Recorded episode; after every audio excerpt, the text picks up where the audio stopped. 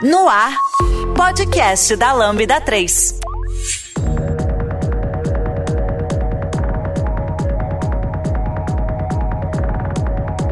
Oi, eu sou Giovanni Bassi e esse é o podcast da Lambda 3 e hoje vamos falar sobre produção de conteúdo técnico em português. Aqui comigo estão Glaucia Lemos e Jaidson Gomes. Não esqueça de dar cinco estrelas no nosso iTunes, porque ajuda a colocar o podcast em destaque. E não deixe de, colocar, de comentar esse episódio no post do blog, no nosso Facebook, SoundCloud, também no Twitter. Ou se preferir, mande um e-mail pra gente no podcast lambda3.com.br. A Lambda 3 é uma empresa de tecnologia com expertise comprovada na construção de produtos digitais e soluções customizadas de ponta a ponta, que transformam o seu negócio para uma nova realidade. Saiba mais no site lambda3.com.br.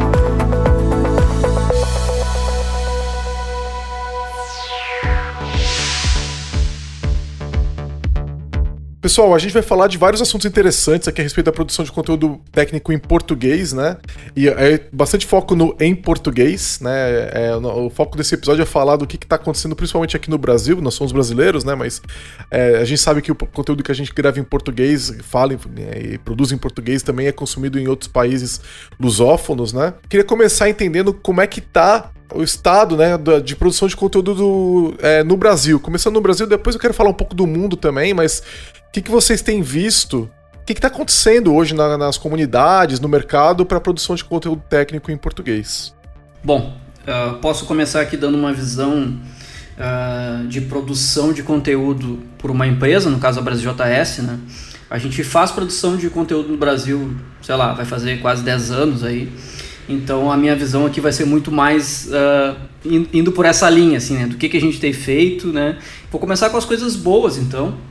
Eu acho que, pensando no estado atual agora, para a BrasJS, a gente tem produzido cada vez mais, né? estamos no, no meio da pandemia ainda e vamos continuar por um tempo aí.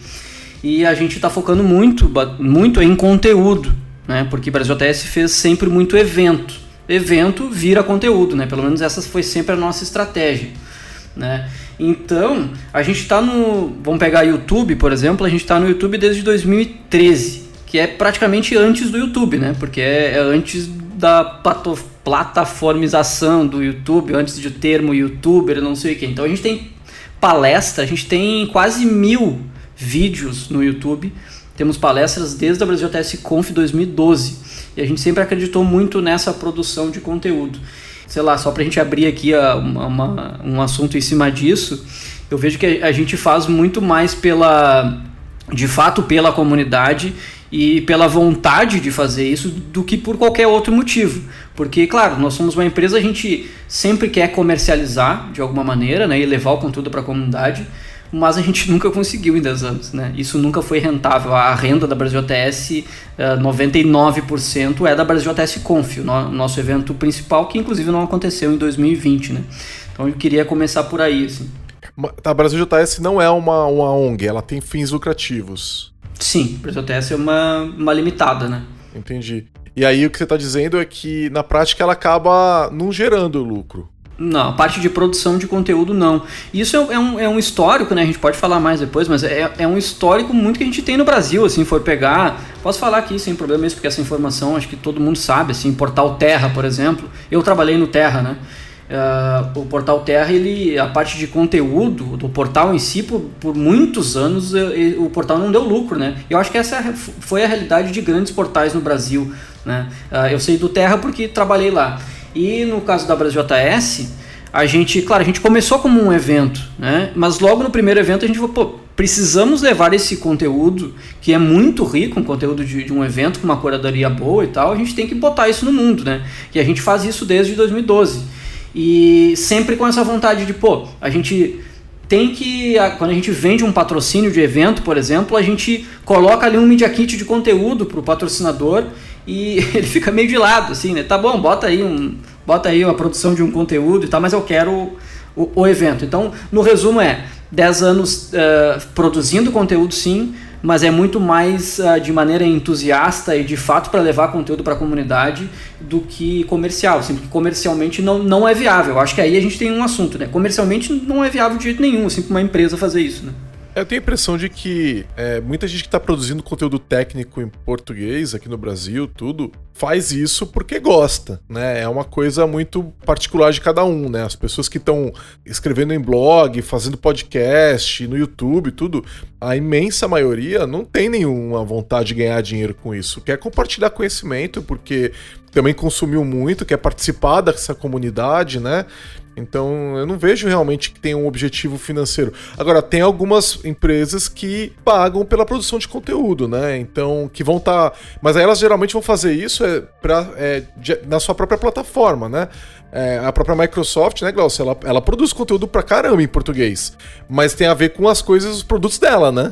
Isso, inclusive eu sou do time de Developer Relations, né? É, tanto que é um time um pouco mais agnóstico, tanto que nós temos gente aqui de Rust, de Golang, de Python, por exemplo, Java, por exemplo. Eu sou, pertenço ao time de JavaScript, Node.js e TypeScript, mas assim, sempre procurando gerar conteúdos que sejam integrados aos serviços da Microsoft Azure, né? Então acaba meio que, não vou mentir, sou paga para gerar esses conteúdos em formas de blog posts, podcasts, palestras, então é realmente, de fato, é, a gente é pago, né? Mas tem coisas que a gente acaba gerando que não necessariamente precise ser integrado a algum serviço, mas a gente acaba meio que linkando alguma coisa com esse serviço. E no final, aquilo que o Jackson falou, no final, realmente, é, há uma necessidade realmente é, de, de haver uma certa monetização, porque a, a, a roda acaba não girando. Por mais que não seja algo lucrativo, mas, por exemplo, eu tenho canal no YouTube desde 2013. Eu já tô no, nesse mundo de YouTube desde desse, dessa época. Eu vi as, vi as palestras da Brasil JS e sonhava, cara, eu quero um dia estar lá. E em 2019 tive a grande oportunidade de palestrar num evento de grande, de grande imensidão como a Brasil JS. Então, a, a questão disso tudo é que são sonhos que a gente. Não vou dizer sonho, porque é uma palavra que eu, não, eu tô evitando de usar bastante essa palavra porque ela pode gerar um pouco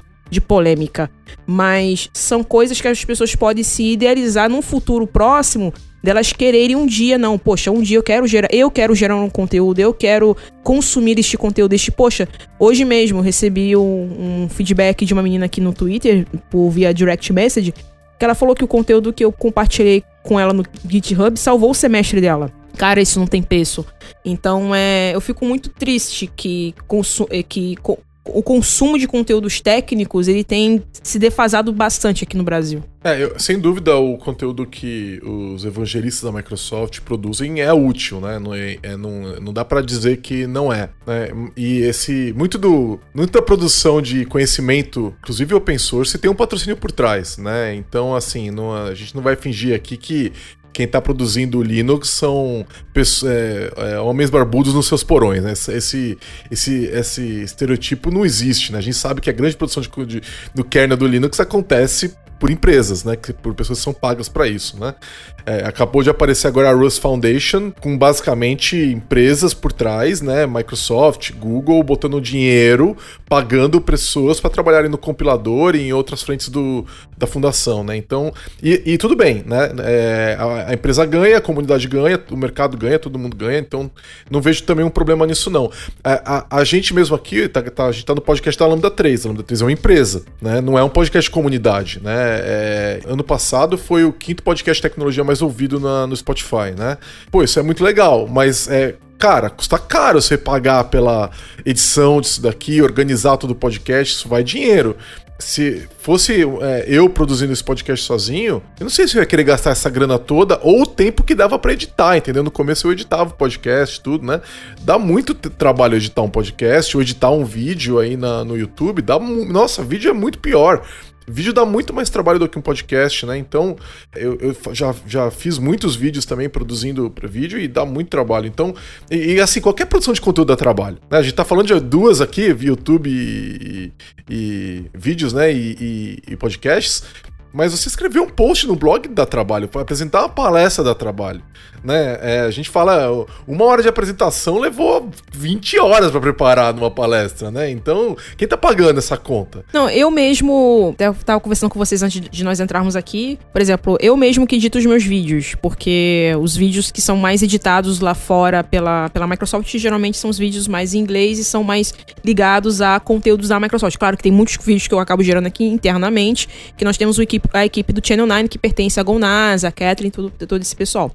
Mas quando são conteúdos meus, dentro pro meu canal do YouTube, por exemplo, um vídeo de 15 minutos, eu tô editando agora. Tive que parar agora porque está gravando esse podcast. Mas eu tô desde 5 horas da tarde editando um vídeo de 15 minutos que, em média, eu levo uma hora, uma hora e 30. E se eu pedisse para fazer lá fora, não vai custar menos de 300 ou 400 reais. E tem esse custo e tem o tempo de pesquisa, porque você tem que criar um scripting, você tem que elaborar as demos, você tem que pensar numa forma simples de comunicar com as pessoas. Então tudo é pensado, tudo isso toma tempo. Licenciar a ferramenta. Exato. E, não, e tipo, isso porque eu trabalho aqui. Eu tenho direito ao Premiere, eu tenho direito ao Camtasia, mas tem gente que nem isso tem, tem direito a esses softwares, porque são caros. O Premiere, por exemplo, não sei, acho que hoje custa 900 dólares mês, eu acho, não sei, ou por ano, uma coisa assim.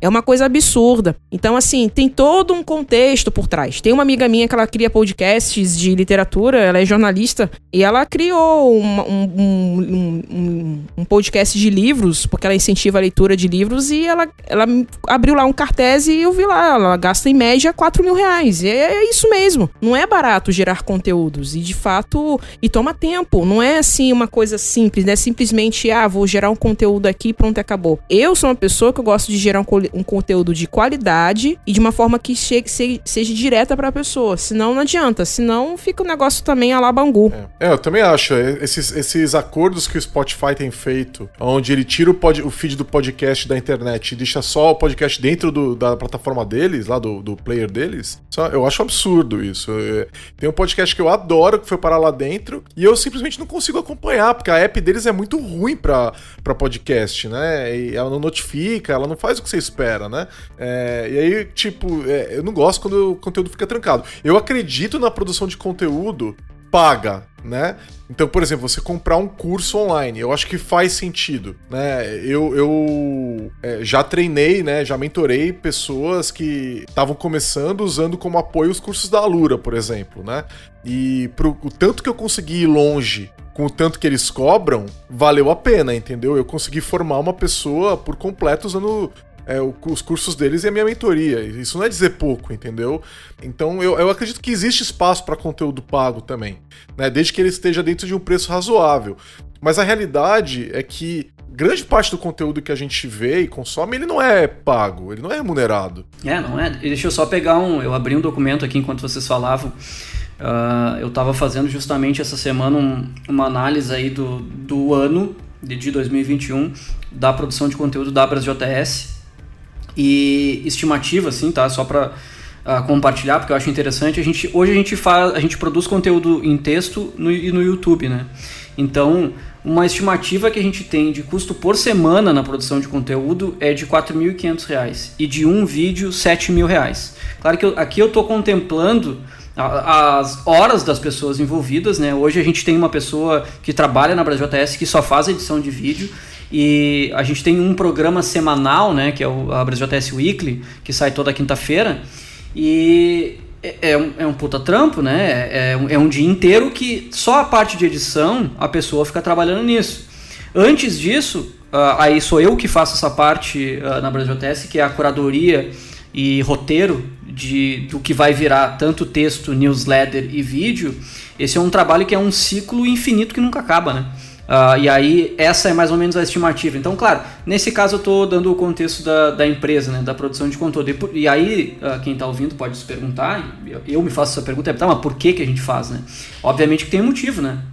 A gente, eu comentei antes, 99% da receita uh, da empresa que está por trás da BrasilJS é por conta do evento BrasilJS Conf. a maneira que a gente tem de engajar as pessoas é produção de conteúdo, sempre foi, né? Então a gente sempre esteve presente de alguma maneira produzindo conteúdo. É por isso que a gente faz e a gente investe nisso. Claro, estamos no meio da pandemia, então a gente está reavaliando isso, porque o, o, nosso evento principal não aconteceu em 2020. Em 2021 vamos fazer, em breve vai ter anúncio, vai ser um modelo diferente. A gente precisa, e aí que aí acho que esse é um assunto interessante também, né? Porque nós precisamos fazer o conteúdo.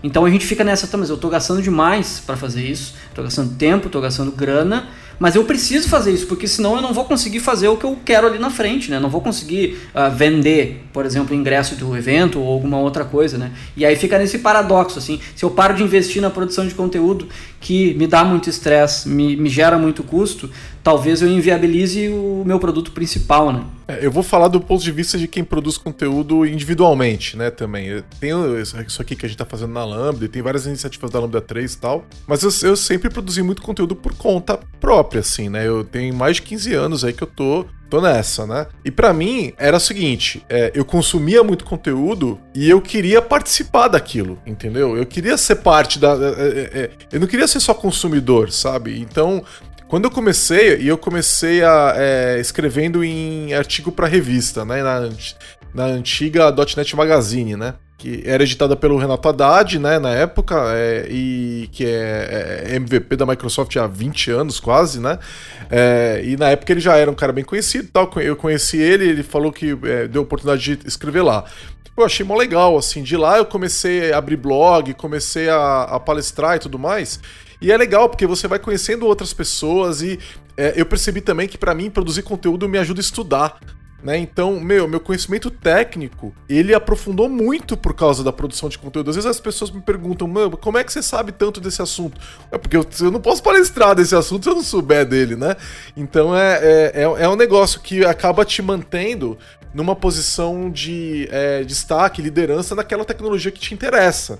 Né? Você não é obrigada ou obrigado a fazer, mas é uma opção que você tem. Eu, eu gostava, né? E eu acho que tem assim, eu sempre gostei de palestrar, né? E aí eu acho que é muito parecido também com aquela coisa do, do, do músico, né? Todo músico é, é, é ele gosta de aparecer, né? Eu acho que todo palestrante também gosta. As pessoas gostam de estar no palco, e tem, de estar em contato com as pessoas, de ter um destaque. Eu acho que tem muito, muitas muitas coisas em comum também. Então, para mim, sempre foi uma. Essa questão, assim, sabe? De participar da comunidade e tal. Ah, e, assim, aí o que aconteceu depois foi é, resultado da minha carreira, né? Porque você começa a ter uma evidência no mercado, as pessoas começam a descobrir que você existe, você começa a ser notado, as empresas começam a te valorizar mais, assim, né? E isso também por causa do teu, do teu conhecimento técnico, que também tá aumentando junto, né? Então é, eu percebo, isso fez diferença para mim na minha vida, sabe, na minha carreira e tudo mais. É, é uma coisa que é, é, inegável, assim, né? Depois que você faz uma palestra, parece que o teu valor de mercado sobe, entendeu? O teu salário vai subir junto e tudo mais. Depois, não, não na primeira, né? Mas depois que você começa a fazer uma coisa mais consistente. Então, eu acho que muita gente tem, assim, eu tô falando das minhas motivações, os resultados que deram para mim, né? Mas eu acho que muita gente tá num, numa situação parecida. As pessoas gostam, elas têm interesse, elas querem participar, elas querem estar tá mais ela, o networking é muito legal, né? Então, é, eu conheço vocês dois da comunidade justamente porque a gente tá nós três aqui produzindo conteúdo, né? Então, assim, é, pô, é uma oportunidade estar tá conversando com vocês, entendeu? É, é, trocando conhecimento com vocês. Eu tenho certeza que um monte de gente da comunidade quer conversar com a Glaus, quer conversar com o Jadson, entendeu? É, e, e, e, ouvir o que vocês têm a dizer e, e trocar conhecimento. E por eu fazer parte dessa comunidade, eu tenho essa oportunidade. Entendeu? Eu não sou só ouvinte, eu sou produtor também, né? Então eu acho que muito. Eu acho que assim, a minha impressão é que a produção de conteúdo é, no Brasil, em grande parte, tem esse pilar, sabe? São as pessoas que querem participar, que querem estar junto. E eu acho que tem os que também estão nessa só por dinheiro. Mas eu não acho que eles são a maioria, entendeu? Não, não, porque não se sustenta, né? Você ficar falando, não, vou fazer só pra ganhar dinheiro. Cara, você não aguenta, você vai embora, você para. Porque não dá tanto dinheiro assim. e falando sobre valores, né? É, você falou uma coisa que eu que eu sempre saliento. Por exemplo, eu acho justo cobrar, mas que, que, o valor seja consideravelmente de acordo com aquilo que as pessoas hoje no Brasil podem pagar. Hoje no Brasil, por exemplo, a Netflix, você tem planos aí, não sei se você pode citar o nome de empresas aqui, mas, por exemplo, a Netflix você pode. Começa com planos de R$19,90 e tem os mais tops, por exemplo. Então, e tem gente que paga. Isso é a nível global. Que então, vale a pena. Que vale Tem a pena. retorno. Não, exato. Então, assim, não é impossível, só que eh, eu sou eu, eu, meu ponto de vista, eu sou, sou contra, tipo, valores assim absurdamente cobrados, né? Mas isso que o Jackson falou realmente é verdade, mas tem que cobrar realmente, porque senão a, a roda não gira. Aí fica impossível de você conseguir engajar outras pessoas e repassar esse, essa, essa roda para outras pessoas, tá? Porque provavelmente vai chegar uma hora que o Jadson, uma outra pessoa, vai ter que ser substituído, né? Porque, não sei, pode, um imprevisto pode acontecer e tudo mais. E a empresa, de fato, né? O, o JS precisa continuar e a gente precisa engajar mais pessoas para que isso crie um contexto histórico para que outras pessoas no futuro falem para chega tipo daqui a 10 anos e fale assim, poxa, há 10 anos atrás eu era um simples pessoa desenvolvedora, mas quando assisti a palestra de XYZ, que foi meu caso, quando assisti a palestra do Zeno Rocha, foi uma grande motivação minha quando vi aquela palestra lá na Brasil JS. E isso não tem preço. E, e esses comentários ali, tu comentou, Giovanna, o lance de pô, produzir por produzir, né? Eu também compartilho contigo essa visão, assim, também produzo uh, conteúdo há, há, bastante tempo e eu acho que é, é tipo tatuagem, assim, né? Pra quem tem tatuagem, né? Tu começa a produzir tu, e, tu não, eu não me vejo não, não produzindo conteúdo. E, aí eu estou sofrendo, na, no caso na Brasil JS, por conta da produção. Ao mesmo tempo eu criei um podcast pessoal, ao mesmo tempo eu, eu refatorei meu blog e continuo escrevendo e estou criando em outros lugares e tudo mais. É, é muito pela paixão mesmo, assim, né? E assim, é, a gente tá também aqui para falar dos problemas que estão acontecendo na produção de conteúdo em português, né? Então, uma coisa que a gente tem. É evidente, né? Que conteúdo que. O conteúdo que a gente produz, o conteúdo técnico de tecnologia, desenvolvimento de software e tudo mais, né? E não só desenvolvimento de software, mas também o pessoal que está produzindo sobre DevOps, que está produzindo sobre infraestrutura, todos esses assuntos relacionados à tecnologia, quando ele se entra num, num, padrão profissional, né? Então você está falando de coisas profissionais.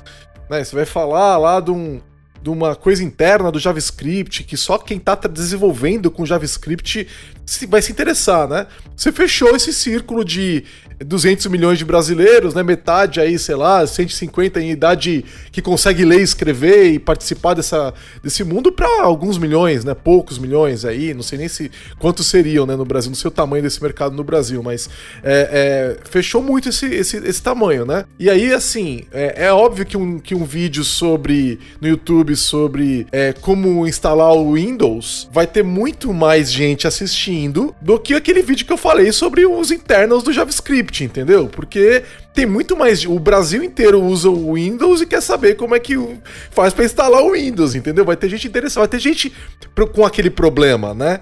É muito mais gente. É, são pessoas comuns, são dentistas, né? São escritoras é, é, que estão interessadas em instalar o Windows delas, entendeu? E ali é. é, é e não estão interessadas em saber como é que o JavaScript funciona, né? Então a gente perde muito público. E, e aí tem um outro lado que a gente, além de estar tá produzindo conteúdo técnico, a gente está produzindo em português. Que é um idioma que, vamos combinar, tem 200 milhões de pessoas, não é pouca gente, né? A gente não está falando, sei lá, holandês, né? Que é menos gente ainda, mas é, é, é um idioma que não se compara a 7 bilhões de pessoas do planeta que estão ali falando inglês porque precisam falar, né? Que é, o, é a linguagem, virou a língua universal que todo mundo fala, né? No, era o francês algumas décadas atrás, agora virou inglês, né? Então a gente tem um público muito menor por causa disso também. Vocês têm visto esses desafios aparecendo para vocês? Sim, sim, é, acho com certeza. Acho que isso, ah, no caso da BrasilTS, acompanhou a gente uh, de, desde o início, assim, né? Ah, na, no, por conta de evento, a gente sempre tem essa, essa questão, né? Tá, mas e aí a palestra que é internacional, coloca tradução, não coloca tradução? Investe na tradução e vai ser usado, não vai ser usado, né? E também tem tem muita ilusão em cima disso, assim. E assim, eu já mudei de opinião uh, a respeito disso várias vezes, o que eu acho muito bom, né?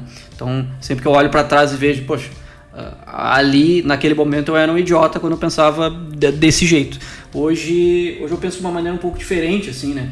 Então, mas vamos pegar dados mesmo, assim, né? A gente tem essa. Me parece uma. Daí a impressão minha de longe, impressão de quem organiza evento e produz conteúdo, é que tem uma forçação aí em cima de que Uh, no Brasil as pessoas leem mais inglês, estão lendo mais inglês, estão aprendendo mais inglês. Né? A gente falou um pouquinho no, nos bastidores ali, né, Glaucia? E isso me parece meio, meio forçado, assim, porque não é, pelo menos nas, na comunidade, né, que a gente atua aqui, isso não é verdade. A gente tem dados para comprovar, né? A BrasilJS Conf sempre teve tradução simultânea e sempre vai ter, porque sempre tem gente e a gente quer que o evento tenha essa seja aberto, né, para que pessoas que não saibam inglês também participem do evento, né? Então, se tu tira a tradução simultânea, olha quantas pessoas tu deixou de fora, né? A maioria, né? A é, maioria você então, vai deixar de fora. Exatamente, né? Então teve, uh, sei lá, eventos até que rolaram aí no Brasil só em inglês, não tem nada contra, tudo bem, mas tipo, no que a gente faz, a gente tenta tornar o mais acessível possível. E aí a, a linguagem, né, ela é uma barreira. Então tem, tem que considerar isso na produção uh, de conteúdo em vídeo, em texto e tudo mais. Né? Então a gente sempre. Eu continuo apostando muito no, no conteúdo em português. Agora, se você for produzir conteúdo, então seria melhor produzir um conteúdo mais básico para poder atingir mais gente, porque se você começa a produzir um conteúdo muito avançado, você tá fechando ainda mais, né? Então a gente, você deveria então assim, se a gente fosse pensar só em audiência, você ia produzir conteúdo técnico em inglês e básico, né? Que aí você pega todo mundo, né? É, aí a gente entra na, depois a gente pode falar, acho um pouco mais, né? A gente entra na no, estado que é global de produção de conteúdo, né? Onde a gente tem uh, acho que tem até paper disso, né? De como que o BuzzFeed inventou uh, a maneira de atrair a atenção das pessoas. Isso está dentro aí das redes sociais, tem isso embutido dentro dos seus algoritmos e tal, que é o lance de, de prender a atenção. Então, é importante, eu acho, a gente falar também sobre isso, porque a gente, claro, a gente está falando dessa fatia, produção de conteúdo, técnico e tudo mais, só que tudo o que está acontecendo na volta atravessa o que a gente faz. Né? E aí, acho que esse é um dos sintomas do porquê que um conteúdo lá no canal da Brasil TS, que a gente investiu, que a gente gastou tempo produzindo roteiro, fez toda uma série de, sei lá, 12 vídeos sobre a ECMAScript 2020, né? Por que, que esse conteúdo tem menos acesso do que, sei lá, me joguei na, na geleca lá e com JavaScript, sabe? A questão do, do inglês eu quero até trazer à tona aqui, porque é uma coisa que eu trabalho bastante aqui dentro da Microsoft com a questão da localização de conteúdos. É, a gente nota que realmente, de fato, essa é uma coisa que a gente está tentando melhorar internamente aqui, que a gente acaba desenvolvendo muitas documentações e treinamentos em inglês, até mesmo eventos mesmo, e, gente, e eu estou lutando aqui juntamente com o meu, meu chefe, o David Smith, com a Simona Cotton, com respeito a isso. E para eu poder porque tudo a gente precisa apresentar estatísticas e estudos, né? E então, numa palestra que eu fiz internamente, que a gente semanalmente tem um, uma reunião com o time de produtos, né, para poder falar a respeito dessas localizações de, de conteúdos. Aí eu expliquei que aqui no Brasil, né, é, nós somos em torno de mais ou menos 220 milhões de pessoas, né? Mas, por exemplo, um curso de inglês não vai custar menos de 500 reais. Um bom curso de inglês, tá? Isso mesmo se você pagar é, um, um, curso individual, você vai pagar em torno, sei lá, 120, 130 por, por aula, por exemplo. E isso geralmente num ano, em 5 anos, se você calcular isso, dá 30 mil reais. Com 30 mil reais você compra um, um Toyota Etios. Quem que no Brasil vai conseguir esse dinheiro. Se, a nossa, se o nosso salário mínimo gira em torno de R$ 1.100 e a pessoa vai ter, vai ter que tirar 500 reais do seu salário para poder pagar um curso de inglês, impossível. É, e, e, assim, ah, mas o desenvolvedor ganha mais. Mas mesmo assim não, não dá, entendeu? Não dá, não dá, não dá. Tipo, isso é por muitos anos. Não é? E mesmo assim, você vai estudar esses cinco anos, mesmo assim, se for chegar lá nos Estados Unidos ou no Canadá da vida, você, por mais que tenha, não sei se posso citar o nome de cursos aqui, pode estar fazendo o WhatsApp, pode fazer o WhatsApp, pode fazer o curso mais caro que tiver. Você vai ter as mesmas dificuldades pro listening, pro speaking, não adianta. Então, assim, não é barato, não é acessível e foi até concluindo nesse, nessa palestra. Onde que se encontra a diversidade e inclusão neste contexto? E tem uma, uma questão, Glaucio, que eu quero completar no que você falou, que eu acho que é muito importante, que é tempo. Entendeu? É, muita gente simplesmente não tem tempo para isso, entendeu? É, a realidade brasileira muitas vezes não permite que a pessoa pare por algumas horas por dia para estudar um outro idioma. Entendeu? É, a, a, a, muita gente tá numa corrida aí, trabalhando o dia todo, é, é, fazendo uma faculdade ou ajudando a família de alguma forma durante o horário que sobrou, entendeu? E você fala, agora você tem que saber inglês também? Cara, eu não, eu não sei nem orientação objeto direito, tem que saber inglês, entendeu? Eu não sei a minha linguagem que eu trabalho direito ainda e eu tenho que saber inglês, é, calma, é, eu não tenho tempo, de onde eu vou tirar esse tempo? Então, é, é você, assim, eu entendo que a classe média paulistana, né, ela fala, pô, eu fiz meu cursinho de inglês da minha adolescente, desde criança e tal. Cara, a classe média paulistana não é representativa do resto do Brasil, entendeu? É, não é representativa nem da cidade de São Paulo, como um todo, né? Quanto mais do resto do Brasil. Então, assim, é, é eu, mas no entanto, é, São Paulo sendo o maior polo de desenvolvimento de software do país, é, é quem mais emprega, grande parte das pessoas empregadas no maior polo de desenvolvimento do país é a classe média paulistana. E ela pega e formata o que o resto do Brasil pensa, que é, não, o inglês, todo mundo sabe falar inglês, né? O Brasil, o, o, não interessa, o interior do Mato Grosso sabe falar inglês, entendeu? É, não, não tem problema nenhum. Quando na verdade nem o interior de São Paulo fala inglês. Entendeu? É, é, surreal. Não, e agora com essa questão da pandemia, não tem nem curso de inglês presencial, é tudo pela internet. Aí, além do, do, do valor que você tem que pagar mensal, além dos livros que tem que pagar, você ainda tem que ter uma conectividade de internet boa, que não é também abrangente para o nosso país. Então, assim, há várias é, nuances que, que estão por trás de um curso de aprender um novo idioma. Eu não estou desestimulando aqui quem queira ou quem goste de aprender um novo idioma. Eu só digo que dizer que, ah, porque o brasileiro já sabe ler, isso é, me desculpa, é uma verdadeira falácia. Então, beleza, vamos partir do pressuposto que o inglês não é universal. Né? E que se a gente quer falar de inclusão de pessoas que não têm o, um background, que não teve oportunidade de aprender inglês desde pequeno, etc., que isso vai ser uma coisa que é, a pessoa talvez não consiga desenvolver ao longo da vida dela, e se for desenvolver, vai ser talvez um pouco mais tarde. Isso quer dizer que a gente tem que, para atingir essas pessoas, a gente tem que falar português. Né, com elas. E é uma coisa que eu acredito muito, né? Eu, eu já fui pego várias vezes no Twitter é, reclamando que eu tô vendo brasileiros falando com brasileiros no, que moram no Brasil e trabalham em empresas brasileiras que não precisam falar inglês, conversando em inglês no Twitter. Pra quê? Entendeu? É, ah, tweetando uma novidade que aconteceu no mundo técnico aí em inglês. Pra quê? É, né? Eu respondo em português. Quando tem essas threads aí, eu vou lá e respondo em português. Cara, é, é, assim, eu entendo que algumas pessoas querem treinar o inglês. Eu também entendo que algumas pessoas querem se preparar para sair do Brasil, trabalhar para fora. Tudo isso faz sentido, né?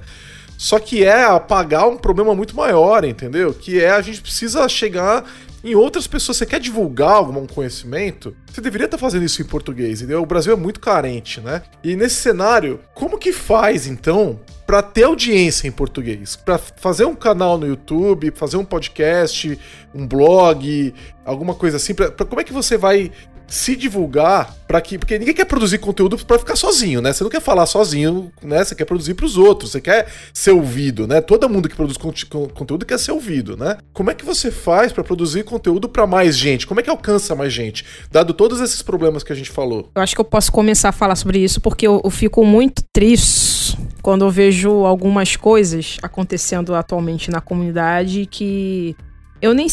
Foi até que eu falei com vocês. Eu, se eu falar essas coisas, vai, vai incomodar muita gente, mas às vezes é necessário falar. O que eu vejo muito, assim, é muita gente se preocupando com conteúdos não técnicos e menos pessoas se interessando por conteúdos mais técnicos. E isso me deixa triste, porque entrando nessa questão que o Jadson falou da, de tentar criar um conteúdo que toma um tempo que ele mostrou, mostrou que contou pra gente um relatório, né, de nem sabia desses valores altíssimos, exorbitantes que eles gastam para gerar um conteúdo, né? E tipo, aí você vê um vídeo como montar um setup ou mostrando um setup tendo 40, 50 mil visualizações, enquanto um outro vídeo ensinando assim que a 8 tendo 745 visualizações, é, me desculpa a palavra, é broxante. Mas é uma questão de, de ter uma, uma certa consciência da, das pessoas desenvolvedoras aqui da comunidade técnica brasileira, porque é uma coisa que eu até levantei numa thread que é o motivo justamente desse podcast aqui. Por que, que canais, por exemplo, como o Free Code Camp ou o Platzi tem tantas, tantos subscribers lá e até mesmo algumas visualizações? Ah, mas porque é, é canal hispânico, é inglês, é um dos idiomas mais falados, mas peraí. Mas tem canais de pessoas de tecnologia com quase 200 mil seguidores. Como é que a gente explica essa, essa, essa matemática, né? Então, é, acaba sendo até um pouco. Me desestimula às vezes, sabe? Mas depois eu começo a receber, não, depois eu recebo por mensagens privadas de pessoas assim: não, não desista. O seu conteúdo já me ajudou a conseguir um trabalho. Aquele teu vídeo já me conseguiu a passar num teste, de, de um teste de, de prova de, de, de emprego. Aí é o que me estimula mas que às vezes dá uma desanimada, não sei o que o Jackson pode dizer a respeito, né? Ah, total, todo dia. Acho que essa a vida de de quem produz conteúdo em português no caso de, de canais menores ou pessoas individuais e tal, uh, uh, ela é muito assim, né? Porque, sei lá, é, é realmente, é, quando tu olha para números, e de, de fato, né? Pensando, mesmo que a gente tenha, um, no caso da Brasil um objetivo comercial maior, assim, né? Como eu falei, a gente produz o conteúdo porque a gente quer algo lá na frente, né?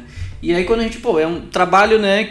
Nesse ciclo semanal, porque a gente tem um programa semanal, a gente produz outros conteúdos e tudo mais e a gente vê isso acontecer, uh, compartilho 100% com a Gláucia, né, de, poxa, a gente está aqui há 10 anos, a gente produz um conteúdo que é de qualidade, né, tem palestra, tem uh, esses, uh, esse compilado semanal e tudo mais, e a gente vê isso, né? Claro que eu também não. Uh, tem, tem N fatores né, que colaboram para isso, né? E aí também entra muito na, na, na, cultura de como a gente é também no Brasil, né? E a cultura tóxica de desenvolvimento de software, que são várias, acho que ela entra nisso também, né? Tem, tem muito isso que a gente estava falando antes, acho que é um bom gancho, inclusive, né? Que a gente saiu do inglês para falar disso agora, né? E, e, tem muito isso. Então tem muita gente consumindo conteúdo de fato em inglês porque a pessoa tem esse privilégio em algo porque ela foi inclusive incentivada por conta da comunidade ao longo dos, do, dos anos, né? Todos nós aqui no início da carreira, muito provavelmente a gente ouviu ou talvez a gente até pensou que não, tem que ter inglês. Não sabe inglês, tu é um idiota. Tu não, não, não, tu não vai, tu não vai, sei lá, não vai conseguir subir aí na vida, não vai ter um, um trabalho bom e tal. Essa e, continua sendo essa regra, assim, tá? Continuo vendo, assim, né? E não é todo mundo que consegue olhar para trás e dizer, não, peraí, isso, isso aqui tá muito errado e tem muita coisa envolvida, assim, né? Eu fico pensando assim, ó, se a gente consegue chegar longe, uma pessoa individualmente consegue chegar muito longe, porque a não ser que ela sem, sem, sem tornar aquilo a vida dela, né? Porque eu, eu vejo, por exemplo, é, a, eu falei, pô, a Lambda foi o quinto podcast de tecnologia mais ouvido no Spotify, né? Pô, cara, tem uma empresa por trás, entendeu? Tem uma galera produzindo esse negócio entendeu? O pessoal da Lura, Kaelon, né, produz o hipsters.tech, né? Pô, o podcast deles é muito legal também. Eu adoro, ouço direto também e tal. Pô, os caras estão investindo em propaganda no Jovem Nerd, entendeu? Que é o maior podcast do país, entendeu? Quem tem grana para investir de propaganda no, no Jovem Nerd? Então eu, eu penso que tem uma questão aí de alcance que para você realmente conseguir chegar nas pessoas, você precisa de um investimento. E que parece que fica muito difícil para as pessoas sozinhas conseguirem fazerem, fazer isso, né? Será que é, isso é possível? Né, que uma, uma, uma pessoa chegue lá sem ter uma empresa por trás, né? Ou, ou, ela vai ter que parar e tornar isso a vida dela. Tipo, eu vou tentar produzir conteúdo, eu vou tentar monetizar esse conteúdo com, sei lá, propaganda no YouTube, vou virar youtuber de conteúdo técnico, sei lá, alguma coisa assim, né? É, e é uma aposta e tanto, porque como a gente sabe, o salário de dev paga bem, né? Então você tá abrindo mão de um salário razoável, ou pelo menos de muito tempo da sua vida enquanto você estivesse fazendo as duas coisas ali, né? A questão é, esse mundo de produção de conteúdo em português, ele é, uma, ele é um mundo só pra gente muito grande? É uma boa pergunta mesmo, mas eu acho que sim. A gente tem casos no Brasil, né? Não precisamos citar, mas temos casos, uh, bastante até, acho que dá para dizer, de canais grandes, né? Com, ou uma pessoa que acaba depois criando uma empresa e comercializando e tudo mais, né?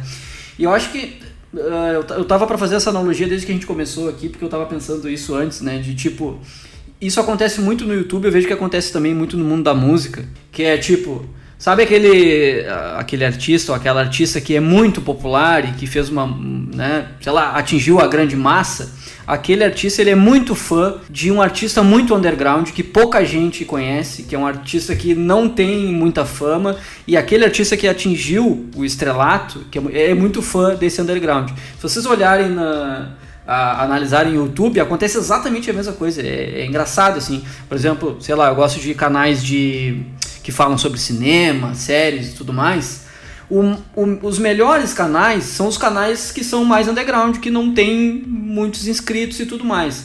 Uma galera que conseguiu passar, né, de, de, desse, que consegue fazer um conteúdo que é não, não, não vou chamar de raso, porque tem conteúdo legal, né? Mas é aquele conteúdo ali que vai do raso para um pouquinho mais técnico assim e tal. Essa galera explode, né? E essa galera é muito fã dessa galera que tá lá no underground desistindo, né? Quantas, quantas, quantas vezes a gente vê, né? Um canal que é muito legal que, pô, saiu fora. Isso também acontece com o conteúdo técnico, né? Se você como a gente. Aí, como Brasil ATS, eu vejo muita gente que, pô, sou muito fã da Brasil ATS, acompanho vocês desde não sei quando, sou fã do Jardson, do Felipe, da Andresa, não sei o que, muito legal, vou nos eventos, não sei o que, vou criar meu meu canal, criei meu canal, me apoia aqui, Brasil TS vai lá, divulga, a Brasil TS faz vídeo fala do canal, o canal tá lá com 2 milhões, sei lá, 200 mil, 300 mil e nunca mais tem um, uma troca assim. Claro, não, não, não tô impondo que, que, que precisa existir essa troca, mas acontece isso, sabe? Eu acho que isso é muito da cultura mesmo, da produção de conteúdo uh, no mundo, né?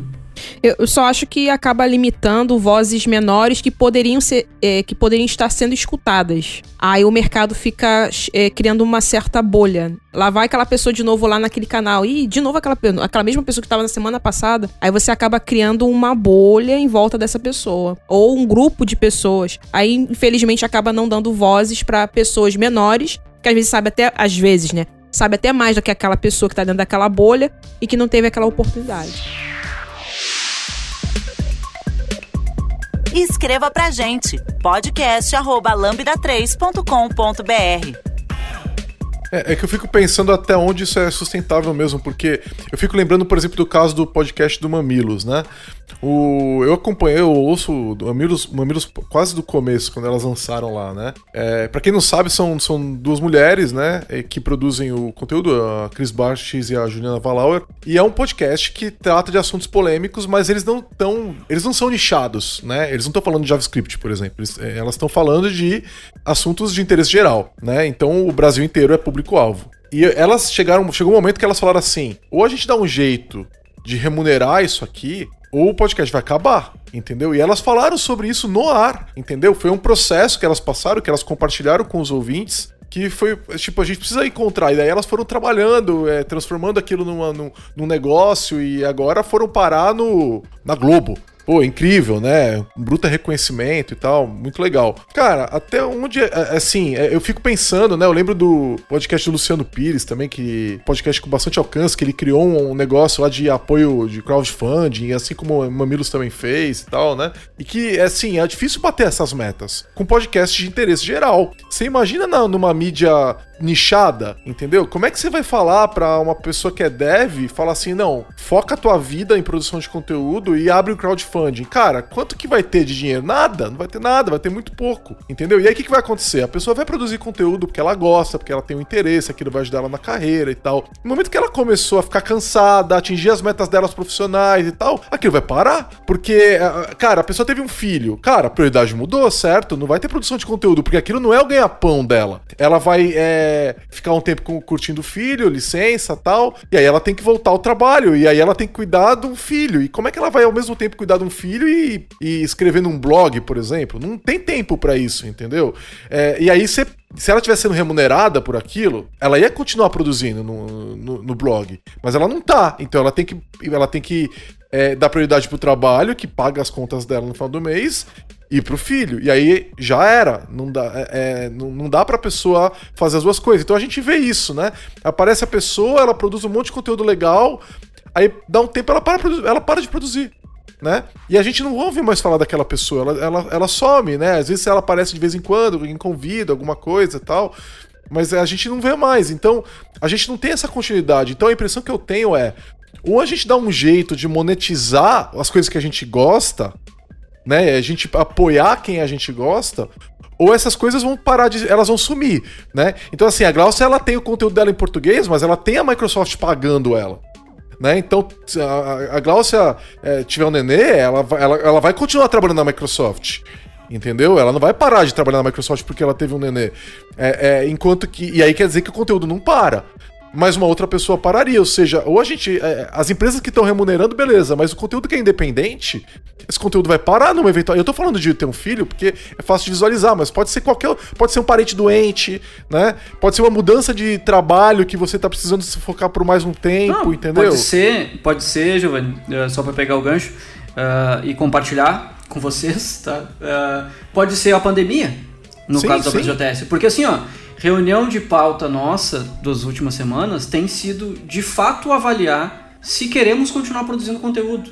Tá? E aí, claro que entra o fator comercial, o fator grana, que é importante, porque somos uma empresa, mas entra o que a gente estava falando antes, né? Que a Glócia comentou. Entra isso também. Poxa, tem, a gente se esforça tanto, a gente investe tanto e a gente tá de fato no underground não tem problema estar no underground, acho que isso eu até gosto, né, particularmente, mas a, quando a gente tem essa explosão, assim, que de fato é esse lance de calar, né, como o BrasilJS tem muito, uh, se posiciona, né, já faz um tempo, a gente se posiciona muito, a gente de fato se sente calado, assim, né, então, pena que a Deza não pôde participar aqui, mas... Uh, Uh, não sei se vamos entrar já no assunto de diversidade, mas aqui eu acho que é um, é um, é caso que é importante, que é vídeos com adesa no Brasil JS são os vídeos com mais rate, com mais unsubscribe no canal do YouTube, com mais comentário negativo, né? Vídeo com o Jadson não, daí vídeo com o eu posso falar qualquer merda, as pessoas vão lá e vão bater palma, né? Então, e aí, uh, o que eu estava comentando antes para não perder o raciocínio é que a gente de fato é,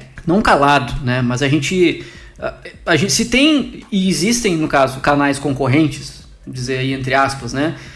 Tem cinco, seis canais concorrentes que falam mais ou menos, não exatamente a mesma coisa, mas que falam de tecnologia com 200, 300 mil. E é aquele lance que a gente gosta, é, é ser humano. Tem 300 mil lá e tem 40 mil aqui na Brasil TS, eu vou lá no 300 mil, porque lá tem uma galera maior, né? E beleza, o conteúdo lá é raso, mas eu vou lá, aqui eu não vou ficar e tal. Então é, é, é, bem complicado, assim, de fato vai acontecer isso, sabe? Ah, não, não, não, tem, não tem como continuar produzindo se não tiver, no nosso caso, um, hoje a gente mesmo que investe, né? Como eu comentei, a gente investe no conteúdo porque pra gente é importante como a gente está no meio da pandemia e, e a gente está tendo que dar uma, né, uma jogada para outro lado por conta disso, como que vamos fazer? Se tiver que cortar alguma coisa, vou cortar o quê? Vou cortar a produção de conteúdo, infelizmente. O meu medo disso tudo é o efeito pós-pandemia com isso, né? Porque podem, podem CNPJs ou empresas como vocês, por exemplo, né? Como foi o caso que aconteceu com o Ifoque, saírem do Brasil ou simplesmente sumir com o estalo do Thanos e, tipo, quais são os futuros geradores de conteúdos para as pessoas da, para daqui a cinco anos? Que, por exemplo, se eu, eu gero hoje conteúdo, é porque eu me influenciei por pessoas como o Giovanni, que já está mais de 20 anos no mercado o Zeno, outras pessoas referências, a própria Loiane Groner também. Então, assim, a minha, minha grande preocupação é o que, que a gente vai prever para isso pro futuro, porque o meu receio é que com essa história de dizer que o inglês, o brasileiro sabe ler inglês, daqui a pouco, daqui a cinco anos, a gente só vai ver conteúdos do, dos próximos cinco anos só em inglês aqui no Brasil e a defasagem de, de necessidade de pessoas na área de tecnologia, porque todo dia tem vagas na área de tecnologia, sabendo que tem milhões de pessoas desempregadas, mas o acesso acaba sendo limitado. Eu, eu acho que às vezes falta também um conhecimento de marketing, né, para as pessoas que estão querendo ter essa audiência, né? Então, como é que eu faço para divulgar meu canal e tal? Então, eu vejo muitos youtubers fazendo parceria, né? Então, um, uma pessoa vai no canal de outra, a outra vai no canal de um e eles trocam conteúdo, e aí é legal isso, porque um canal é, ele acaba ganhando audiência porque o pessoal do outro canal foi lá naquele canal. Isso é muito legal. E os dois ganham. E não é uma competição, né? Eu, eu, já disse, falou, ah, é competição. Não é, cara, porque é, eu acho que tem público para perfis diferentes de canais, né? eles são complementares. Às vezes a pessoa viu um, um, negócio do teu canal que ela não quis ver, mas porque ela não tem interesse naquele conteúdo. Quando ela vê um que, vai, que tem a ver com o que ela tá pesquisando, que ela tá interessada, ela vai assistir, né? Então eu acho que, por exemplo, a questão de, pô, eu vou lá e faço um vídeo do, de uma hora e meia sobre um assunto. Cara, muita gente não, não, não vai querer ver um vídeo de uma hora e meia, entendeu? Então, dá esses toques, entendeu? A gente olhou, observou isso. A, a, a BPOD, que é a Associação Brasileira de Podcasts, brasileira, né? Ela mede qual é o tempo de podcast que o brasileiro prefere ouvir. E ele fica mais ou menos em torno de uma hora, uma hora e quinze. Então a gente tenta manter o podcast da Lambda dentro dessa média, entendeu? Porque se eu fizer um podcast de 15 minutos, ninguém quer ouvir, mas se eu fizer um podcast de 3 horas, também ninguém quer ouvir. E, eu, e assim, você vai fazer. Eu, eu, por exemplo, eu gosto de ver o economista o Eduardo Moreira, né? É um cara que eu sigo e, e gosto das opiniões dele e tudo mais. Ele entrou numa de fazer vídeo de uma hora e meia que eu, tipo, não vou ver. Não vou assistir vídeo de uma hora e meia do cara, entendeu? Não dá. Cara, eu tenho mais coisa pra fazer na minha vida do que ver um vídeo sobre economia à noite, entendeu? Que é o horário que eu tenho. o famoso time slot. Exatamente. Agora, pô, quando ele faz um vídeo de cinco minutos focado num assunto que me interessa, eu sempre vejo. Então, assim, a impressão que eu tenho é que também se a gente ajudasse, as pessoas soubessem de aonde focar a produção de conteúdo delas em português. Talvez a gente tivesse é, canais maiores no YouTube, tivesse blogs com mais sucesso, né? E, é, pô, o pessoal tá monetizando é, post no Medium, cara. Que você ganha tipo 20 centavos no mês e fecha e fecha a entrada de, de view, cara. Entendeu? Você tá perdendo view pra ganhar 20 centavos no mês, tipo, pra quê, entendeu? É, não, é, não faz sentido pra mim, entendeu? Então, assim, é, é falta uma noção de como levar isso mais longe, eu acho. A questão da parceria eu acho interessante, mas, no, novamente, contanto que não seja uma bolha. Por exemplo, acaba sendo as mesmas pessoas. Novamente, eu acho que tem que dar vozes para pessoas que são menores também dar vozes para todas as pessoas. Principalmente as empresas, né? E aí, assim, você vê, no, o Hipster está chamando gente do mercado toda hora, pessoas diferentes ali e tal. Então, tá dando espaço para as pessoas falarem, né? Aqui no podcast da Lambda também, a gente vai conversando com o pessoal da. Pô, eu gosto do assunto, vem gravar aí com a gente, entendeu? A gente vai, vai conversando com as pessoas. Só que tem gente que nem tá no nosso radar, entendeu? Porque eu nem sei o que a pessoa tá fazendo. Né? Eu, eu agora, por exemplo, o podcast que a gente gastou, gravou com o Falso do Fluterando, né? Pô, o Falso falou, cara, vamos falar de Fluter? Vamos! Quem, quem fala de Fluter? Falou, eu falo. a gente tem uma comunidade que fala né o Fluterando todo fala, vamos gravar então, né? E aí gente do Brasil inteiro, tal, vamos gravar, deu certo, gravamos, foi legal pro caramba, tal, né? É, ele depois participou, depois criou uma relação, né? A gente foi gravar de um outro assunto, o Fausto falou, eu quero participar, e a gente chamou o Fausto, falou, o Fausto é gente fina, vamos trazer o Fausto de novo, entendeu? Acho que assim, falta é, também o pessoal às vezes perdeu um pouquinho do medo ali de fazer aquele contato e procurar e, e fazer essa troca também, mas eu acho que falta marketing, falta também um pouco de marketing, mas tem um teto, porque a gente tá muito muito nichado. Tem, tem sim. Uh, e claro, acho que isso é importante sim, Giovanni, mas uh, tem outro lado, né, para pensar no. A gente está falando das coisas boas e ruins, né? Acho que também tem, tem um outro lado, assim, porque de fato.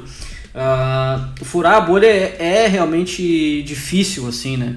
Então acabam se criando os canais maiores, acabam. Porque, tipo, tu não vê um. Porque aí é claro que entra ego, entra mais um monte de coisa, tá? Mas tu não vê um canal de 300, 500 mil inscritos, por exemplo, no YouTube, convidando um canal de duas mil, que tem duas mil pessoas inscritas, coisas assim. Não, não vai ver. Tu vai ver aqui, ó, 40 mil com 40 mil, entendeu? Mil com mil, entendeu? Agora. Ah, eu, eu, eu vejo que o Manual do Mundo faz isso de vez em quando. Eles chamam os canais bem menores, às vezes, para participar Mas lá. Vamos ser é diretos, isso. Giovanni. Ele tá mencionando o pessoal da área de tecnologia. Ah, entendi. Tá bom. Eu, tô, eu, é, eu, não, peguei, eu não peguei o shade aí, eu não, desculpa. Eu tô, tô, tô, depois vocês me contam no offline. É, porque, porque, porque tu falou ali. Tu falou, Giovanni, da competição, eu falei entre aspas, assim, a competição, mas na real rola. Rola. Saca? Na real rola. E aí rola essa. Eu sei que talvez até nem seja por. Uh, intencional, assim, mas eu sei que na, na, grande maioria das vezes é, entendeu? Sabe? Porque, tipo, um grande, é, um grande ajuda o grande e depois ele vai vender um, um, patrocínio melhor, o outro também, e aí vai engajar mais, e aí vai ter mais inscritos, porque aí a gente entra outra coisa que atravessa tudo isso, que são os algoritmos, quando a gente está falando de plataformas que não são uh, independentes, né, as nossas aí, blogs e tudo mais, aí tem essa outra variável que isso que é que é, que é feita para isso, inclusive, né? Então se o canal de 300 mil fala com de 500 mil, tu gerou um buzz muito maior. Isso é bom para quem? para quem anuncia, né? É bom para vender Pô, publicidade, cara, né? Não, não faz sentido isso para mim, sabe? Porque, eh, por exemplo, a Vanessa, que trabalha com dados, né? Que tem lá o Only Data Fans, eu não conhecia ela, né? Alguém me marcou e ela me chamou para gravar um vídeo lá no canal do YouTube dela. Mó legal, né? É, e aí gravamos e tal. Eu não conhecia a Vanessa. Eu descobri uma pessoa super divertida, super interessante e tal. Quando ela me chamou e eu gravei com ela, quando eu fui divulgar, falar, pô, eu fui gravar porque ela parecia uma proposta legal. E aí eu peguei e comecei a divulgar ela.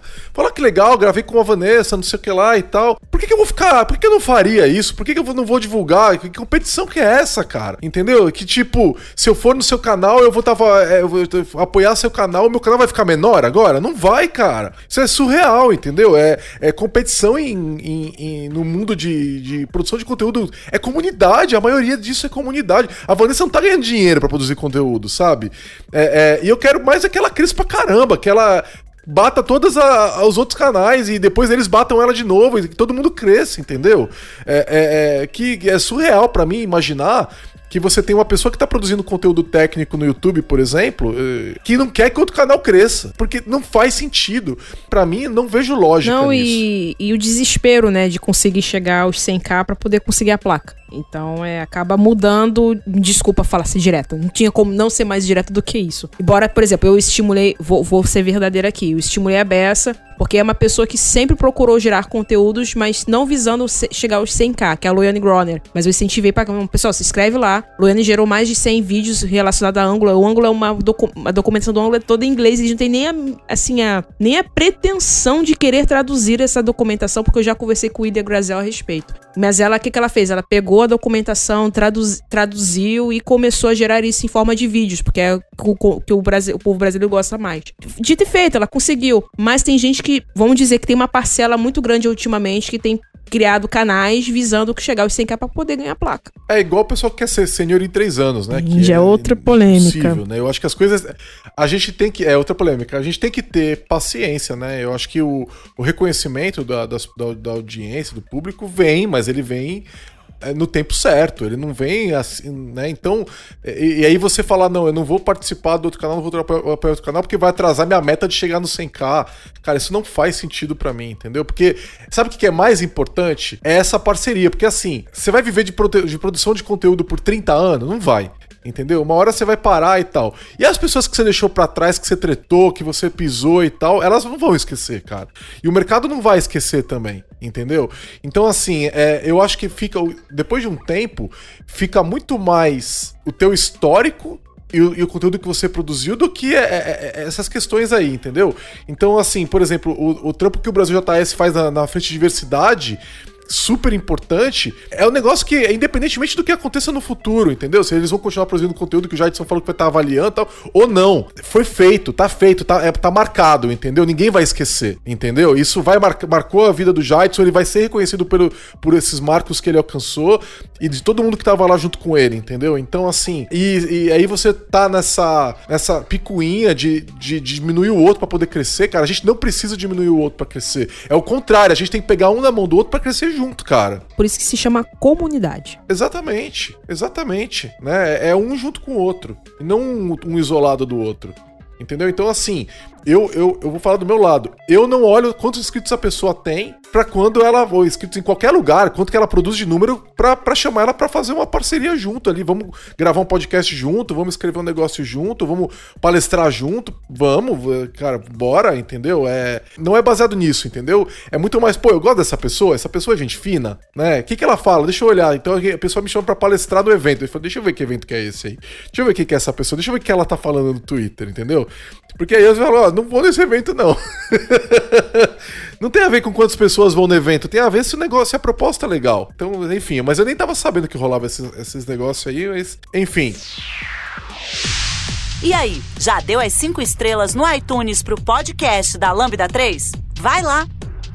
A Glaucia tocou num ponto que eu, mais cedo que eu acho que é legal a gente tocar, que é a saída da Infoque do Brasil, né? Que é uma empresa que tem fins lucrativos e que produziu muito conteúdo no Brasil, em português e que parou de produzir conteúdo no Brasil. Para mim, e, e, e foi é, esse fato que gerou um tweet da Glaucia que gerou esse episódio aqui do podcast, né? Que a Glaucia falou, pô, o que, que vai acontecer, né? O que, que tá acontecendo, né? É um, pra mim é um marco também, né? Porque eu, é, quando a Infoque veio pro Brasil, ela veio nas mãos do, do Felipe é, Rodrigues, que trabalhou com a gente na Lambda 3, entendeu? E, e eu tava no evento de lançamento da Infoque no Brasil, né? Que foi lá na Embi Morumbi, se eu não tô enganado, né? Inclusive o Vitor Hugo Germano, meu sócio da Lambda 3, estava lá no evento também, participou do painel de abertura, foi muito legal, inclusive. E deixa ver os caras irem embora é um marco de que a gente tá com problema, né? A gente, a gente não tá conseguindo, é uma empresa que tá pagando pessoas, que, tá, que tem um bom marketing, que tem um evento gigantesco nos Estados Unidos e fez o um evento no Brasil Brasil várias vezes também, né? O que era o QCon,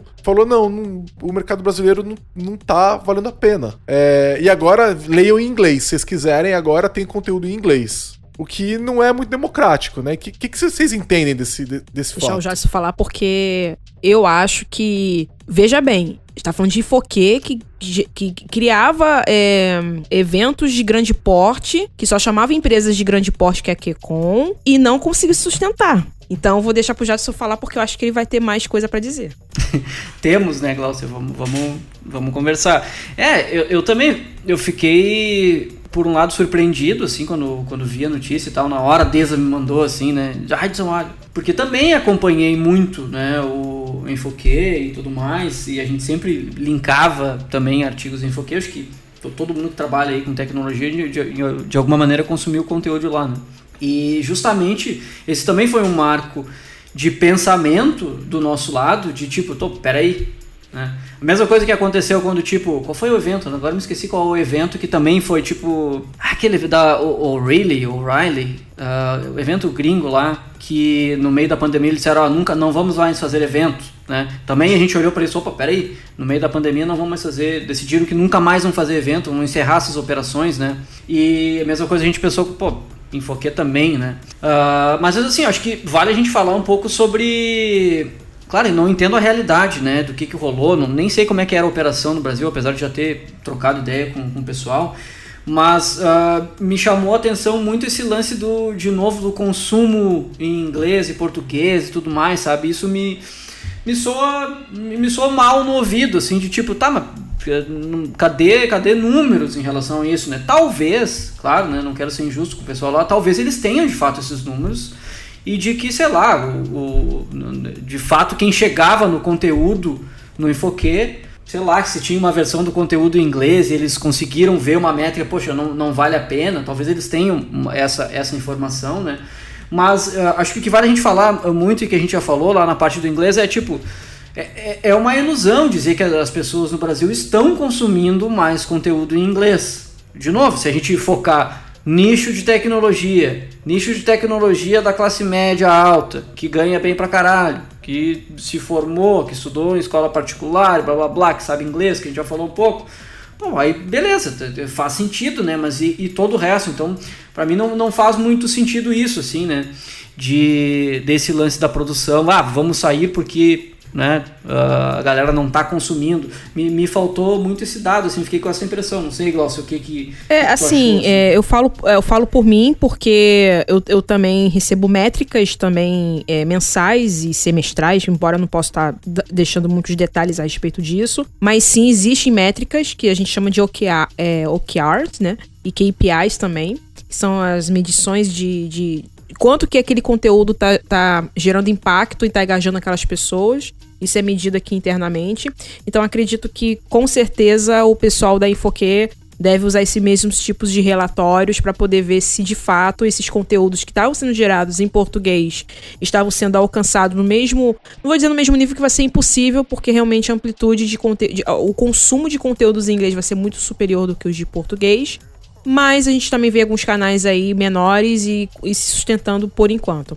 Mas é, eu fico triste porque eu já consumi muito conteúdo do Ifoque, embora o, o nicho deles é um pouquinho mais avançado, que é que o Giovanni fala que é o conteúdo mais level 400, né? Mais escovadorzinho, um pouquinho ali, escovadorzinho de beats. Mas o que eu mais gostava ali no Ifoque era parte dos vídeos, das gravações do, do da Kecon e sempre tinha uma palestra muito legal ali do, da, do pessoal da Globo.com, que ele explicava a arquitetura, né, do Cartola, entender um pouquinho mais como é que funciona aquelas, aquelas essas, aplica esses aplicativos, né? Então é bastante interessante. Mas eu fico muito triste. E essa questão de dizer que a questão do, do inglês acaba sendo impasse, eu não acredito muito nisso, mas eu acredito mais que a questão entra novamente aquele loop que o, que o Giovanni falou que é mais questão de marketing mesmo. Porque eu sei porque aqui internamente na Microsoft a gente é medido também se os nossos conteúdos estão gerando impactos a milhares de pessoas desenvolvedoras a nível Brasil. No meu caso, aqui, né, porque eu atendo a região do Brasil e da América Latina, né? Tem o Brasil e mais 32 países hispânicos em toda a América Latina e, e alguns países da, da outros países fora da, das Américas. Mas assim, eu não acredito nesse contexto do inglês, embora não sei, eu não posso estar duvidando do que se passou a respeito lá do, do pessoal do Infoque. Eu acredito bastante que foi falta de engajamento, de fato, do, do, consumo de conteúdos do Infoque. Acredito por ser um nicho mais elevado e a gente tá tem visto muitos conteúdos básicos sendo mais relevantes aqui no Brasil também. Isso também é uma outra discussão que a gente pode estar falando aqui também. Tá, e nesse contexto, qual que seria o futuro?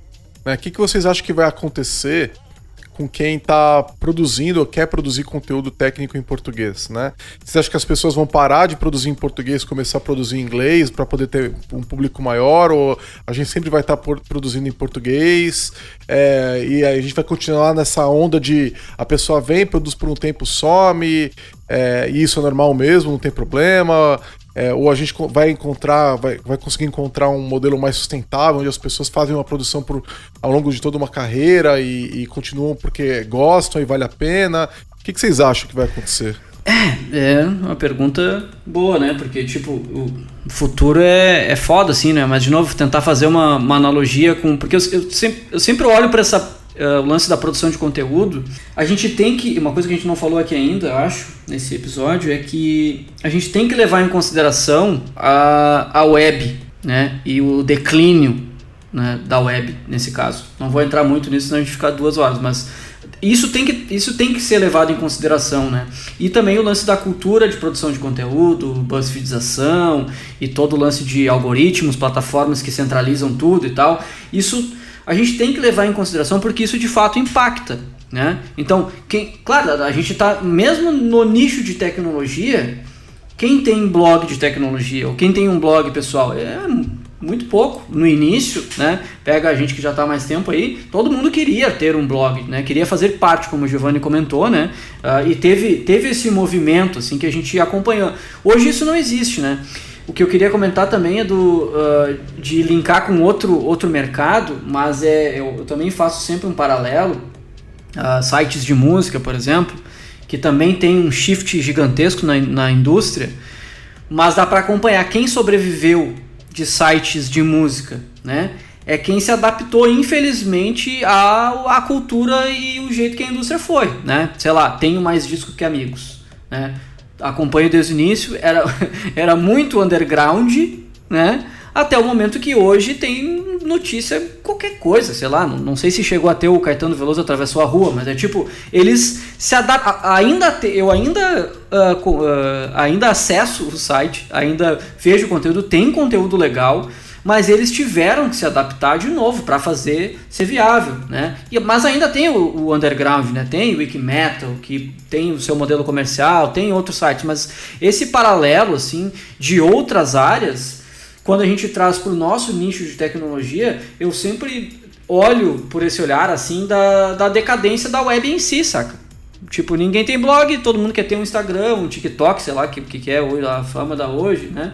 E, e é, essa é a realidade. Então, assim, sem, sem querer ser muito pessimista, eu não, não vejo muito para onde ir. Eu acho que o que vai acontecer é o que está acontecendo. Infoquei saindo do Brasil, a Brasil JS analisando a possibilidade de não produzir conteúdo. A gente vai ter, sim, a Glaucia produzindo seu, no seu canal pessoal e tendo engajamento e tudo mais, mas a gente vai ter o canal lá que vai bater um milhão de inscritos fazendo vídeos sobre sei lá o que, sabe? Falando sobre, sei lá o que.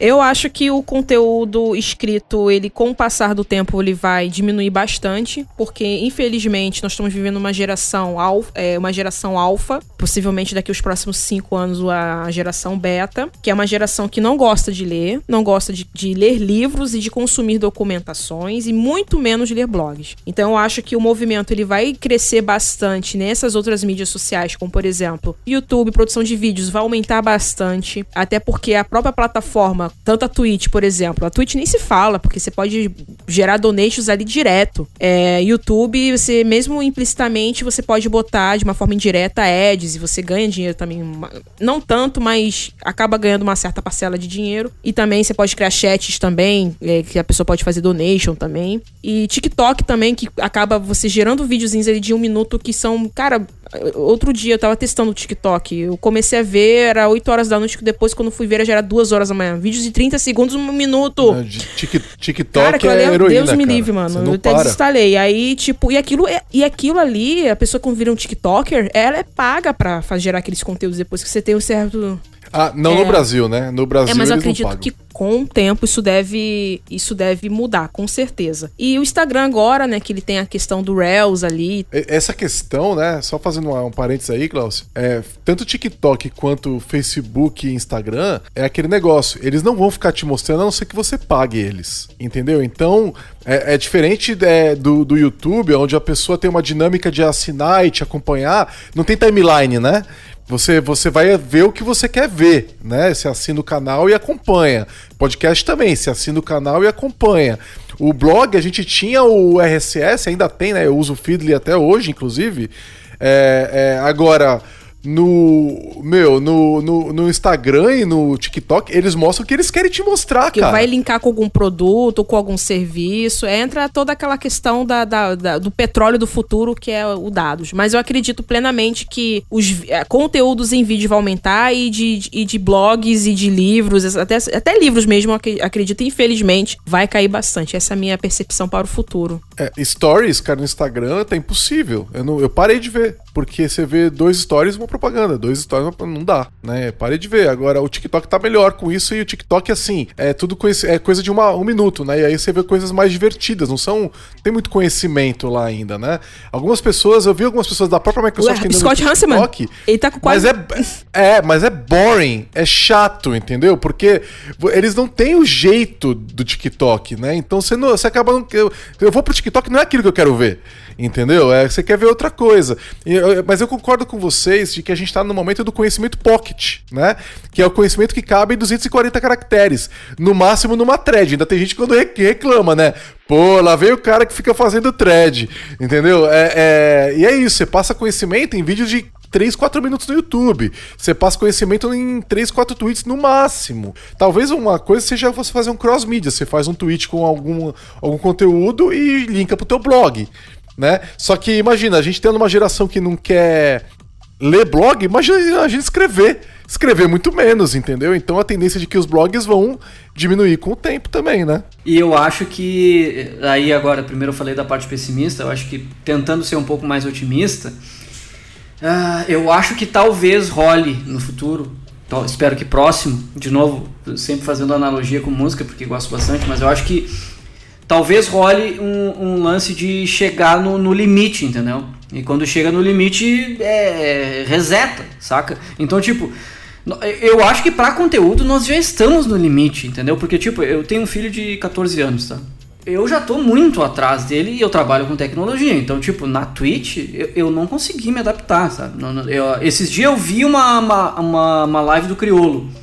E aí eu tá, me forcei a entender, sabe? Também vi uma live do, do NoFX, outra banda que eu curto. Então eu, ali conseguiram me pegar, né? Porque é um negócio, pô, que eu curto, né? Mas ah, o que eu tava falando é. Talvez, e eu espero que role esse, essa flipada, entendeu? Tipo, tu não tem pra onde ir depois de um conteúdo de 30 segundos no TikTok, entendeu? O que, que vai ser? É, é, é, é uma, um, um, um jequiti na tua cara e tu consumiu, sabe? Não tem como, como, como ser algo diferente, sabe? Eu, mesmo, eu falei antes da analogia com a música, é porque eu também acho que. E, acho não, porque isso já aconteceu várias vezes, né? Sempre rola esse reboot, assim, né? Tu vai até um extremo. na- Nada contra música pop, eu só não, não gosto, mas tu vai até o extremo do pop, onde é, é uma nota só, mas o resto tá ali, sabe? Tu tem metal extremo que tá inovando coisas que, tipo, nunca tinham sido pensadas. Tu tem um outro movimento, sei lá, indie, que tá fazendo outra coisa, entendeu? Então tem essas flipadas, e aí daqui a pouco isso volta pro mainstream, saca? E aí voltou pro mainstream e a gente, ufa, tem uma, uma, uma virada. E eu acho que isso pode acontecer também com o lance da produção de conteúdo. Acho que vai ser diferente, não vai ser tipo voltar lá aos blogs dos anos 90. Mas vai ser algo diferente que eu espero que seja mais, mais profundo, menos raso e que não seja essas, essas coisas muito rasas. É, eu acho que o que conta a favor é o fato de que a nossa área remunera conhecimento. Então, assim, é uma das poucas profissões no, no, no mundo que você vai. Quanto mais você souber, mais você vai ganhar. Né? Isso é uma realidade na nossa área, né? E você não pode falar isso de um monte de outras profissões. Né? Se a pessoa tem lá mestrado, doutorado e tá ganhando a mesma coisa que quem não tem. Na nossa área não é nem tanto mestrado doutorado, mas o conhecimento em si também ele é muito remunerado, né? E aí, assim, não- não- você não vai aprender a nova biblioteca que toda empresa está usando de JavaScript, entendeu? Se você não se debruçar e, e, e- e focar e estudar, né? E aí, é, esse conhecimento de comunidade, ele é muito útil, né? O podcast, o blog, o Twitter, o YouTube, todos eles são complementares, né? Então, assim, legal, eu li aqui alguns posts, eu li um livro, mas não é a mesma coisa que você tá envolvido numa comunidade e tá absorvendo esse conhecimento. Então, eu acho que quem tá nas comunidades de desenvolvimento de software, técnicas em geral, porque é, TI é muito maior que desenvolvimento de software, né? É, a gente, essas pessoas estão indo um pouco mais além. Então, eu, eu acho que vai ter todo tipo de gente, né? Tem os que é, vão querer pegar e assistir um vídeo de mais de, de cinco minutos e vão ter os que não. E a gente vai, quem tá produzindo conteúdo tem que saber disso, e se adaptar e entender. E às vezes, sabe, em vez de você fazer um vídeo de uma hora, faz seis vídeos de dez minutos, entendeu? Entender que a gente tá vivendo esse momento né? E, e, aprender a quebrar isso daí, né? Eu lembro quando eu gravava com o falecido Grok Podcast, né? Do Rafael Rosafu, né? Que era um podcast muito legal. Eu, eu participei do podcast umas duas vezes, pelo que eu me lembro, talvez um pouco mais, mas a gente gravava por uma hora e eles quebravam em episódios de 20 minutos. Pra, e assim, a gente gravava, parava com 20 minutos, falava obrigado, tchau, e depois começava de novo no, me, no, mesmo dia, assim, né? Já pensando nisso, então, começar a pensar que as pessoas estão consumindo de uma forma diferente, mas elas têm que consumir. Se as pessoas pessoas não consumirem conteúdo, elas acabam ficando para trás de alguma forma, né? Então, ir na Brasil JS é, é importante para a carreira, entendeu? É, tem estudo mostrando isso, agora não vou conseguir lembrar onde foi que eu li, mas as pessoas que vão à conferência de tecnologia ganham mais, entendeu? Esse engajamento, ele reflete no, no, no, no profissional. Então, é, é, eu acho que, não sei até onde isso vai, né? Não sei se a gente está realmente no momento onde tem menos gente consumindo conteúdo, é, às vezes dá a impressão que sim, ou se as pessoas realmente estão mais dispersas, sabe? Elas consomem consomem conteúdo mais livremente, elas não assinam canais, elas estão mais promíscuas com relação ao, ao, ao, ao, consumo de conteúdo, né? E olhando as gerações mais novas, essa, eu não vejo que isso necessariamente é ruim, essa promiscuidade né, de, de consumo, né? Ela, ela é só diferente. Então, as, e, e isso para as empresas é problemático. Porque a, a, a, Microsoft pode contratar um monte de evangelista, mas se o consumidor é promíscuo, hoje ele está consumindo na Microsoft, amanhã ele está consumindo em outra empresa. Entendeu? E aí, se não. Se, como é que você engaja? Como é que você engaja continuamente essa pessoa? Esse é um desafio complicado pra caramba, né? Então, assim, é, é eu acho que a gente não tem muitas respostas, na verdade, né? Pra esse futuro. Eu tô com vocês de que a gente não sabe muito bem o que vai acontecer. Mas é, é eu, vai ser difícil, vai ser. Vai, a gente tá passando por um. Talvez por uma. Não é uma evolução, talvez seja uma revolução na produção de conteúdo, né? E, a, a, isso não tem a ver com TI tem a ver com a produção de conteúdo em geral. E a gente foi pego nesse furacão, né? E como é que a gente se encaixa nessa revolução? O que, que, que, que significa isso pra gente né? E assim, eu me vejo como um produtor, apesar de estar aqui gravando o um podcast da Lambda 3, eu me vejo como um produtor individual de conteúdo. Eu tô palestrando no TDC, eu tô palestrando num, num monte de lugares diferentes, escrevo para lugares diferentes e tudo mais, né? Participo e tal, gosto de, de participar. Eu me vejo como um, um indivíduo. O que isso significa para mim? Não sei, não tenho a menor ideia, né? Vamos ter, vou ter que ver conforme o tempo passa. É, é aquilo que o Jadson falou, é acabar se adaptando com as circunstâncias da época e atuais, né? Por exemplo, se citou do TikTok, o Scott Hanselman criando conteúdos de um minuto sobre o Azure. Né? É, a, a, é porque a gente tem um slogan interno de ir aonde as pessoas desenvolvedoras estão. Então, se é onde elas estão, então é lá que nós temos que ir. É questão de adaptação mesmo e a gente não tem como prever. O que eu prevejo é que menos conteúdos escritos e mais conteúdos em vídeo. É, não, eu acho que essa tendência tá, tá dada, né? É que, mais uma vez, né, a plataforma determina é, o estilo, né? O TikTok é o lugar de vídeos divertidos o TikTok é, e, e, espertos.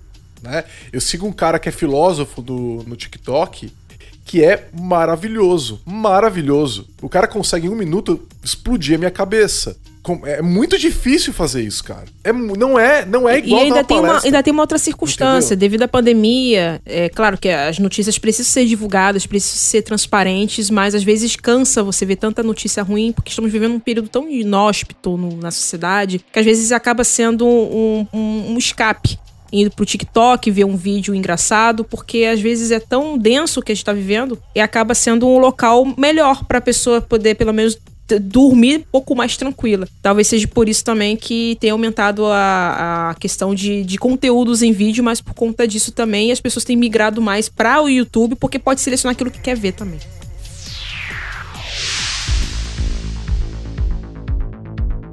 Ouça o podcast da Lambda 3 no seu aplicativo preferido. Vou aproveitar então para encerrar perguntando para quem tá ouvindo a gente aonde vocês ouvem, aonde vocês consomem conteúdo, né? Como que vocês consomem conteúdo? Comentem aí no, no post que acompanha esse episódio no, no blog da Lambda 3, é, como é que você consome conteúdo, entendeu? É, é, é blog, é podcast, é Twitter, Twitch, YouTube, isso está mudando, você mudou seus hábitos de consumo, o que, que, você acha que vai acontecer? Como é, com, com, conversa com a gente aqui. Você, você, você consome em inglês? Você é, ainda não fala inglês é, e está consumindo em português, espanhol? O que, que, que, que tá acontecendo é, para você? Né? Você acha ruim agora que esse negócio de que a Infoque saiu e é, é um lugar a menos para consumir conteúdo? Como é que isso te afeta? Comenta lá no, no, no blog da Lambda 3 e Glaucio e Jadson, agradeço aí a, a, excelente conversa, é muita coisa pra gente refletir e também quem tá ouvindo também pensar um pouco sobre isso, como isso afeta as carreiras de quem tá ouvindo e, e aproveitar para convidar quem tá ouvindo de repente produzir conteúdo, né? Não fica só no, no read only aí, produz conteúdo com a gente, manda uma palestra, submissão de palestra pro Brasil JS, né? Com, é, é, conversa com a galera porque é, é, muito legal. Então obrigado, viu? Obrigado por, por ter Eu que agradeço o convite e já deixo aqui de antemão que eu vou criar uma nova série dentro do meu canal da Twitch, né? Aí já, já divulgando aqui. É onde eu vou estar dedicando uma vez por mês, eu vou fazer um open mic com pessoas que são comuns na comunidade, mas eu gostaria de ouvir as histórias delas. Pô, muito obrigado aí pelo convite. Então, Giovanni, também. Uh, bom, acessem lá para o JS enquanto está no ar. e me procurem aí. Eu, eu, não, eu voltei para as redes sociais, eu estava fora, mas no Twitter eu tô, só no Twitter, tá? Uh, Jaidson, só existe eu, provavelmente com esse nome, né? Se o Giovanni colocar certo aí na, na, descrição.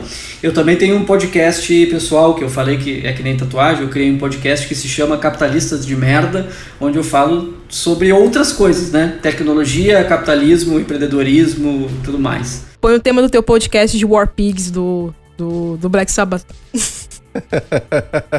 Legal, eu, a gente vai colocar esses recursos todos para o pessoal que quiser acompanhar a, a, é, toda essa produção de conteúdo que vocês estão fazendo, né? E ver o tweet, ver o, o podcast e tudo mais. É, recomendo o pessoal que esses dois aqui produzem muito conteúdo legal. Valeu! Obrigada. Valeu!